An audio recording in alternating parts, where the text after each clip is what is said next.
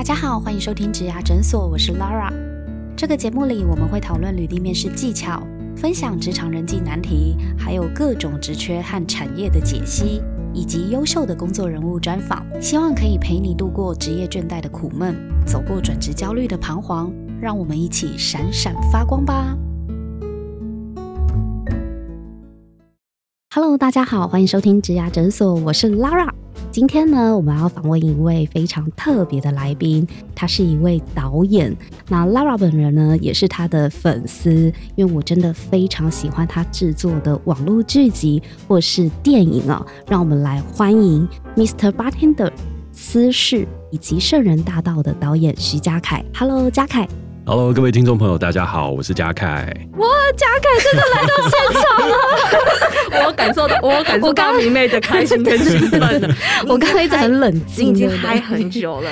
没有，我刚开场很冷静。好，那我们今天终于邀请到了嘉凯导演，真是百忙之中哦，抽空来到我们的节目上啊，就是要来让我们满足一窥导演这个工作到底在做什么的究竟。好，那我们欢迎另外一位我的好朋友小。草，Hello，小草，Hello，大家好，我是小草。那嗯，因为有人很嗨，所以我变变成要是冷静的那一个这样子。那我主要是先从嘉凯的 Podcast 开始听的。嗯，对。那我真的觉得，哎，越听越入迷。我必须坦白说，因为我觉得重点是在于思辨的那个过程。其实我很喜欢听嘉凯跟 k d 两个人在那边嗯斗嘴，没有。这是我跟你讲，这是他的风格，因为他的影视作品也都会放入这些哲学思辨的对话，所以有。时候看他很犀利的那个对话，一句来一句去的时候，就觉得很精彩。对，平常没有人可以跟我做这件事，所以听到他们两个，你你很想吗？我很想，我很想啊，你知道吗？好，嗯，那我们先请嘉凯聊一下，您最近呃在忙些什么？我最近哦，真的很忙。我现在手头上的话有两个节目要上，一个是跟余文乐合作一个节目叫《Inside Out》。然后我们是去年的十一、十二月在美国拍完的，就是疫情期间，刚好在 Omicron 爆发之前拍完收工回来。然后在美国拍，那是一个关于什么样的节目呢？其实它就像是那个一个 reality show 吧，我觉得可以这样说，就是跟着余文乐秀对去到美国，然后呃访问很多很厉害的 artist。举例来讲，里面我们有访问到 Daniel Arsham，他是最近最红的当代艺术家，然后合作的品牌都是可能像 Dior 啊，或者是 Fifth Avenue 上面的那些昂贵精品、国际精品。对，然后他的可能一个艺术品现在拍卖价格就要几千万。新台币这样的一个价格，哇塞，所以是非常非常厉害，好可怕哦。对，然后就也因为阿乐跟这些人都是朋友，所以我们才有机会可以去到他的工作室聊一聊他的创作理念啊，一些想法，嗯，然后还有去讨论为什么余文乐会选择收藏他的可能艺术品，或是跟这些人一起去做交流跟讨论，嗯，所以其实在这个过程当中，最主要是把阿乐整个 lifestyle 以及。可能对于艺术的品味，以及我们到底该怎么样看待生活的这个方式，从他的角度去述说开来，这样子。嗯，对。哇，那这个在台湾什么时候可以看得到呢？嗯，希望是。我突然叹了好长的一口气。他是会在串流平台吗？对，还是呃，我们我们都会上到 YouTube 上面。OK，对，因为最主要呢是阿乐他也想要分享给最多的人看到，所以呢，他做这个。他做这个 web series 最主要就是希望，呃，透过 YouTube 传递给全世界的人。对，嗯嗯。然后刚刚为什么讲到上映的档期会长叹一口气？因为我现在就在所谓的后期的当中，就是大家以为导演拍完就没事了，没有导演，其实你从拍前对拍摄，然后到后置到上映的宣传，这些全部都是导演要做的事情。好厉害的一条龙服务哦！所以我现在在卡在那个。后期制作当中，对，三不五时就要去内湖那边，然后跟后期一起做剪接、调光、调色，然后修声音，然后套片、沟通等等的事情。对，希望可以在三月底四月的时候上线了。但真的吗？三月底四月好。对，但是 但是我还是在我的进度当中打拼啊。对，那大家要锁定哪一个 YouTube 频道？Inside Out，就是 YouTube 上面打 Inside Out 就有了。然后它的第一季已经拍完，然后现在是第二季。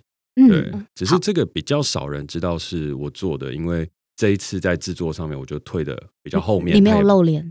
哎，有露脸啦，但是它就不是上在我们的频道，而是开了一个新的频道。对，毕竟是跟余文乐一起合作，所以新的 channel 会比较好。哇，所以大家如果有兴趣想要看这个石金秀去美国访问很多知名的 artist 的话呢，大家一定要锁定 Inside Out 这个频道哦。嘉凯，我想询问一下，因为你真的是在我们的心里面是一个非常优秀的、很狂的年轻人，很有自己的想法。一九九一年出生，现在也不过三十出头而已，但是呢，却已经入围过金马的最佳导演奖了。那想问一下，你什么时候呢，发现自己呢，想要成为一名导演？我想当导演这件事情确认的时候，就百分之百确认的时候，应该是在我十五岁的那一年确认的。其实那时候很有趣，因为我小时候并不是一个很有自信的人。就是小时候我有一个哥哥，他大我一岁，但是他的无论是在学业或是在运动、音乐，就是各方面的表现了，都比我优秀很多。嗯，他可能就是那种班排前三名，甚至都是第一名的。然后我大概班排就是后面。对，然后他是一个田径，我记得那时候他也当田径队队长，然后管乐社的指挥，就是真的很优秀的一个一个哥哥。然后有这样哥哥，我觉得是很开心的，因为很多事情都可以问他。但是我自己也会就常常在想，那我可以做什么？因为我写功课好像也写不赢，然后我是音痴，就是基本上我在弹钢琴啊、学长笛的这个路上，并不是非常的顺遂，付出很多努力，但是还是听不准那个音准。就是到现在连唱歌都是哩哩啦啦的那种，就是一直一直在尝试很多事情，但其实都好像没有办法做出一个成绩。是一直到了可能小学五六年级的时候吧，嗯，然后那时候老师就问我说：“哎，你要不要去学相声，练一下你的口条跟表达能力？”但是那个时候就因为有这个缘分，然后就去，然后也练一下口条。因为以前我讲话的时候其实蛮容易结巴的，老师就说：“哎，其实你会表演，那你多练习一下，说不定就会进步。”然后到了后面的时候，进步到了国中，然后我就开始参加演讲比赛，才找到了一个好像我真的可以做的比我哥好一点的事情。因为我参加演讲比赛，我就拿了全校第一，然后最后比到全市第一，然后终于在国中三年级的时候比到全国第一。哦，但是全国第一前，这个发生了一个很重要的故事，然后也是为什么我确认下我要当导演的这个志向。嗯，就是那时候我去全国国语文演说比赛的时候。我心中就是说，哎，如果我拿了第一名的话，我就要跟我喜欢的女生告白。嗯，其实就这么单纯而简单的理由，就没有什么太大的志向，很合理啊。在不是在那个年纪，这是大事啊，这是大事。爱爱情的力量很伟大。对对对对。然后那时候就抽到一个题目叫我的梦想。嗯，其实我那时候没有什么很明确的梦想，我只有想说，我如果可以成为一个厉害人，那就那就好了。但你不可能上台的时候说，哎，我想要成为一个很厉害的人，这样演讲比赛。鬼杀队，国中生哎，鬼杀队对国中生来讲很厉害。呃，对，现在蛮红的。但是，但是如果那时候讲的话，就一定不能拿第一嘛。所以我那时候其实是很刻意的在想，到底要讲什么东西才是最厉害。所以我那时候就在想，台湾对我在我心中里面最厉害的人是谁？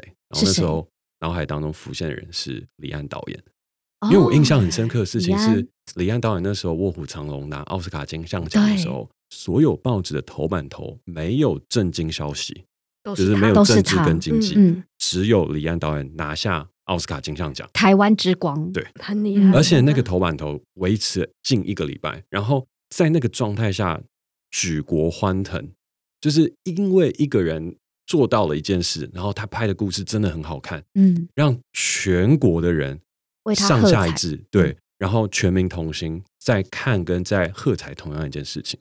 所以我觉得那是最棒的事。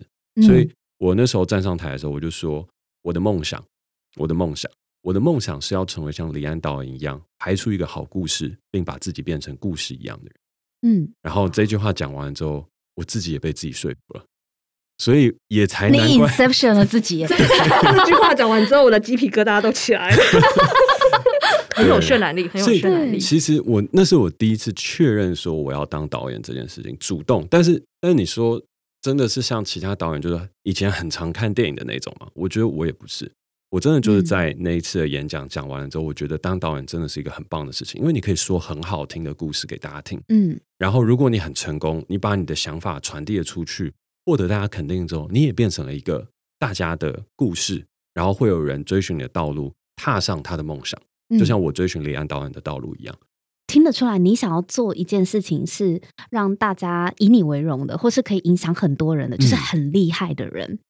但是为什么是电影？为什么是导演呢？虽然你说你并不是说呃，像很多导演可能小时候就很爱看电影，但是你对于故事或是影像呢，你有什么样特殊的感觉吗？其实我觉得他就要从另外一个角度切入了，因为在那时候拿了第一名之后，还是很不幸的，就是跟。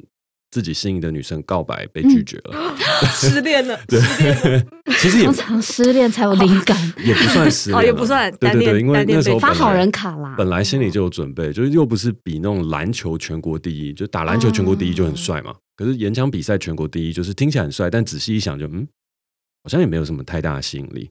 对，没有啦，没有没有，我觉得是那个女生喜欢的型，要看她喜欢哪一种。对，但反正我的还舞那个时候就已经知道是说，哦，我这一型可能不是她喜欢的，但是我就先鼓起勇气告白了。然后，但是依旧不放弃，就是那时候都是热血的中二生嘛，所以就说我还是要跟我心目中的女神考上同一所学校，跟她一起念书，在追求未来的发展。哇！然后那个就跟有一本小说写一样，那些那些年，我们追的女沈佳宜，我后来还有你的沈佳宜，对不对？对对对，我后来还有买那本书送给我喜欢的那个女生，好浪漫哦。但这时候就要讲到这个故事的后半段呃，新竹实验其实蛮难考的，就是它的分数要考很高，就是国中到高中。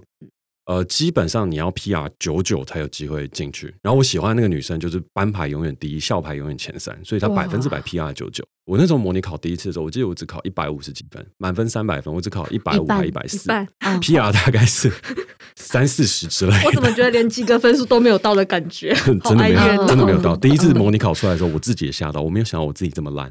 然后那个时间出来的时候，我爸妈也跟我讲说，还还是你要不要？就是因为我爸妈都知道我想念实验嘛，他说你要不要先。想想看，去念祖宗就已经很了不起了，但是他心中讲的事情可能是你连祖宗都念不到了，对。哦。但我那时候我就奋发向上，因为我最好的朋友跟我喜欢的女生，他们百分之百都会进到实验。怎么可以让他们在一起呢？是这样子，不是？哦，不是吗？呃，其实其实是我想要跟这些朋友一起相处，OK，然后我想要继续去追那个女生，OK，好。对，所以我就从那个时候发愤图强，然后呢，接下来到了最后国三的。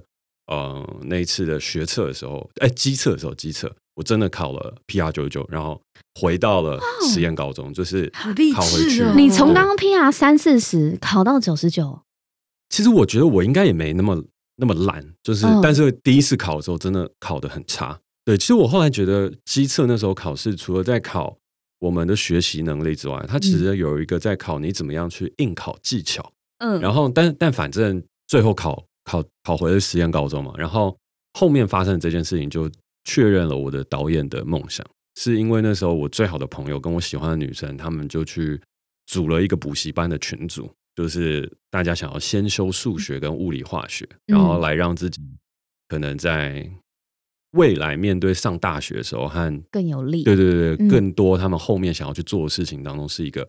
比较好的起跑点，嗯，赢在起跑点上。对于是，我就比较不自量力的跟他们一起去学，因为我想说，他们做什么我也要一起啊。很奇怪，你们以为你们上实验我上不了？没有，我就上了，我就上了。所以你们接下来去哪，我都要跟着，不能落掉我，要拉着就对了。我很怕，我很怕孤独，不要放弃我。然后我就去跟他们一起去做那个数学跟物理的先修，结果他们两个礼拜就把三角函数学完了。啊，所以这就是聪明的人。那种，嗯，然后第三个礼拜他们在学微分，就微积分的微分。哎，我一点兴趣都没有。国三升高一，你突然教一个小朋友什么三角函数学完学微分，对，不可能。但是他们都做到了。所以在那一瞬间的时候，我得到一个体悟的事情是，我不可能一辈子跟他们走下去。在比这种东西，对，一是比，二是我我们终究会分开的。他们念的大学跟我念的大学一定会不一样，嗯，本质上的差距是。然后他们到了未来应该会去美国，应该会去顶尖的公司上班，或是自己创业，或是做很多关于科技相关的事情，嗯。但我不行，我不是这块料，嗯。所以在那个时间点的时候，我才很认真的思考我可以做什么。所以其实很多人都在讲梦想的事情，他问我说：“哎，你怎么样可以那么早确认自己的梦想？”嗯嗯嗯，我会给的真实的答案是：对我跟所有人一样，我们都曾经想要做过一些事情。对于导演来讲，也是哦，那是我想过说：“哎，我可能可以做。”最厉害的是，对，但是差别的事情是，我把我其他我觉得我做不到的事情，我就先封死了，我都先把它 block 掉。所以那个时候，如果有人问我说：“哎，你觉得你有没有办法当一个会计师？”我没办法。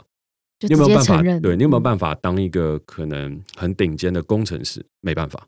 嗯，就是这些东西都没办法。所以这些东西我不会去想。那你把所有的路都 block 掉之后，剩下的那一条就只剩导演。可是，可是你在 block 这些路的时候啊，因为我觉得在做这样的一个选择，或者说在做这样的一个判断的时候，因为讲坦白，就像你刚刚说的，PR 九九才能上实验中学，嗯，其实会让家人、让父母，其实对你是产生了期待。对，哦，所以这一块当时。不晓得会等一下的呀，他 block 掉怎么？你你不会只剩导演的路啊？你刚刚不是那个演讲全国第一吗？对，那有想过当讲师吗？那个时候没有想过，但是如果那个时候我有冒出这个想法的话，我应该也会把它 block 掉。为什么？为什么？他不是你做的很好的一件事吗？因为我觉得还有人可以讲的比我更好。就是，嗯，我一直相信这个事情，就算我去。后面高中的时候还有比演讲比赛，那我可能比完一次之后我就不比了，因为没有直接变全国第一，我就没兴趣。就是因为但不可能啊！你高一的时候你再去比，你一定不可能那么快就就再比进全国大赛。我记得那时候好像止步是在市赛的第二还第三，我忘记了。嗯，对。但你就会知道很多事情都是人外有人，天外有天。那为什么？为什么？对，为什么导演这件事情你没有因为这样子而裹足不前？因为我知道我对他是。有兴趣的，就是我刚刚讲 block 的东西，是连导演这一条路，我那时候也有想过，我是不是不要不要做，因为都会有很多比我有才华的人去做。可是这个东西经过第一阶段的 block 之后，它脱颖而出，就是我有兴趣想要把这个事情做完。嗯，那这个事情脱颖而出之后，我因为其他都已经被 block 掉、封掉，所以我就会变成是在十五岁后，我就只想要做导演。对，因为其他的东西都没有在第一时间冒出来，或是他没有在。第一时间，他心里已经先海选过一轮，对对对，海选过一轮，先海选过一轮，对，最后剩导演晋级的呢。然后那个时候晋级之后，因为我觉得我不是聪明的人，就是我我可能会考试，短时间学到考试的技巧，最终嗯考上了不错的高中。可是我不是那么聪明，所以我知道事情是我必须要花很久的时间，专心把一件事情做好，我才有可能变成。自己心目中那种厉害的人，嗯，所以在确认了当导演这件事情之后，我基本上就不会再考虑了，考虑其他的东西，因为我就会觉得其他东西就比较像是浪费时间，嗯，就是我还要浪费时间去想办法要当成一个厉害的讲师，或者浪费时间去做一个很厉害的摄影师，等于你非常的聚焦在导演。可是我有问题，嗯，电影产业分工那么多，你如果想要讲一个故事，讲给所有的人听，大家都喜欢。为什么不是编剧？为什么不是演员？是导演？对对对对对。因为我觉得那时候第一个当然是觉得导演是最帅，因为毕竟我讲的就是李安导演，不是其他的编剧，所以我心中的 role model 就是导演。然后后面的话，你也会发现事情，导演他是最杂的。老实来讲，是最杂的。怎么说？编剧你就认真写故事，跟把文字功力练好。嗯，然后演员的话，你要把角色揣摩好。嗯，但导演的话，你是全部都要会。你能做的事情就是全部的苦功全部下过一遍，找出属于你自己风格的一条路。嗯，所以他不见得是我要在某一个赛道上赢过别人。举例来讲，编剧好了，就会有一个很绝对衡量基准，就是我的文字是不是能够写到最。嗯，就是它是有很多竞赛，有很多的路你可以去拼，然后透过一个相关的记忆跟方法，然后一直不断的反复的打磨去练。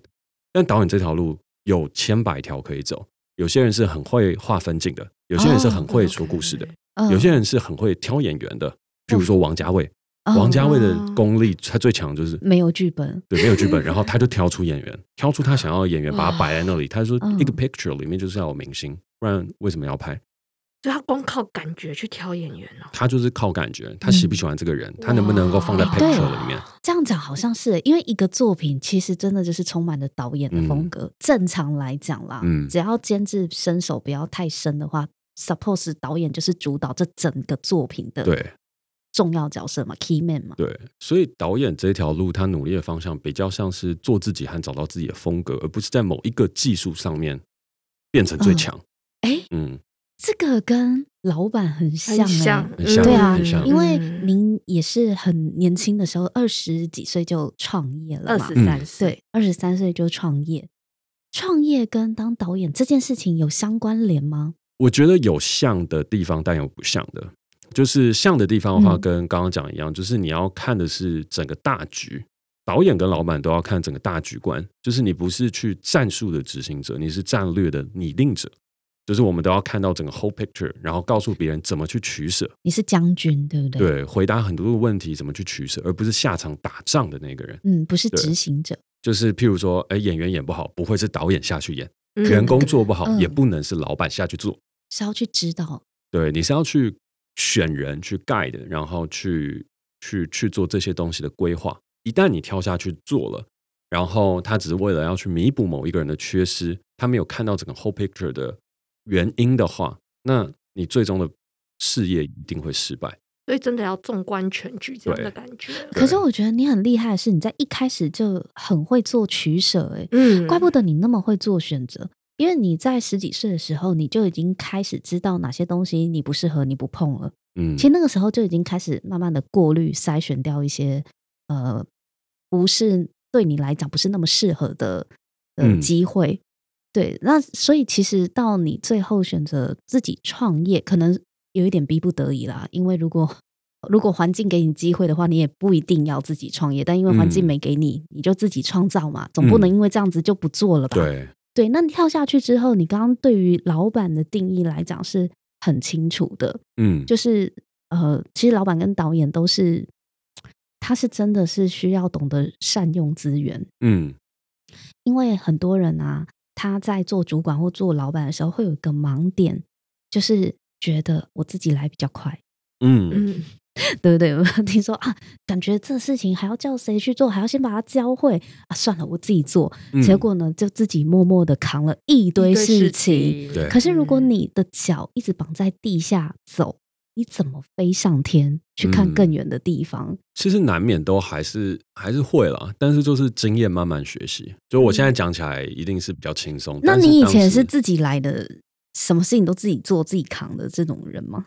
呃，一开始的话当然是，但是但是我很清楚为什么我现在要做，然后什么阶段的时候我可以抛出去，就我很会抛东西。就是一开始 Mr. Bartender 没有人嘛，所以我什么东西都身兼，就是身兼导演、编剧，还要跳出来演员，对，然后也是。同时我那时候还会要去载道具，就是我还会要身兼那个下戏之后去还道具、载道具，因为那时候。我记得公司好像有驾照的人不多，所以那时候就是最后还印象很深刻。那一个人分饰多角，哎，真的校长兼撞钟。但是后面当我取得 funding，然后有资金有资源的时候，我就马上把能分的全部分出去，就就是呃，像是演员这一块，就去找更厉害的演员去演，然后美术道具这些等等，就找那些道具组，大家自己去把它借还车。然后很多的东西就是慢慢一步一步的，只要有资源我就分出去。而我也很早就知道，因为不可能我一个人去完成所有的东西。同时，我自己也知道，我不是一个很聪明的人，就我心中都会有一个渴望的事情，是我找到一个比我更聪明的人来去完成这些事情。大家先别走，我们下一集继续讨论哦。如果你喜欢今天这一集的内容，别忘了到 Apple Podcast 帮我们打新评分和留言。假如你有更多问题想要问，欢迎到植牙诊所来发问哦。我们每周都会更新，欢迎你投稿想听的主题给我们。投稿链接在节目资讯栏里，请订阅 Podcast 频道和追踪我们的 IG。我们下次见喽，拜拜。